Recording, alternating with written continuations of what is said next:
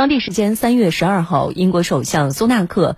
飞往美国，与美国总统拜登和澳大利亚总理阿尔巴尼斯举行会谈，旨在敲定一份涉及到三方的核潜艇的合作协议细节。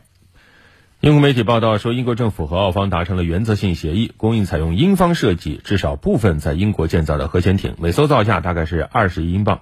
有媒体报道，英方将把英国海军订购的两艘攻击型核潜艇转卖给澳大利亚，预计分别在二零二四年和二零二六年完工。美国、英国、澳大利亚三国政府于二零二一年的九月份宣布建立三边安全伙伴关系——澳英美联盟。美英将帮助澳大利亚海军建立核潜艇部队，在澳大利亚建造八艘核潜艇。一些国际军备控制专家指出，这却存在于核材料和核技术的扩散风险，将会冲击全球核不扩散机制。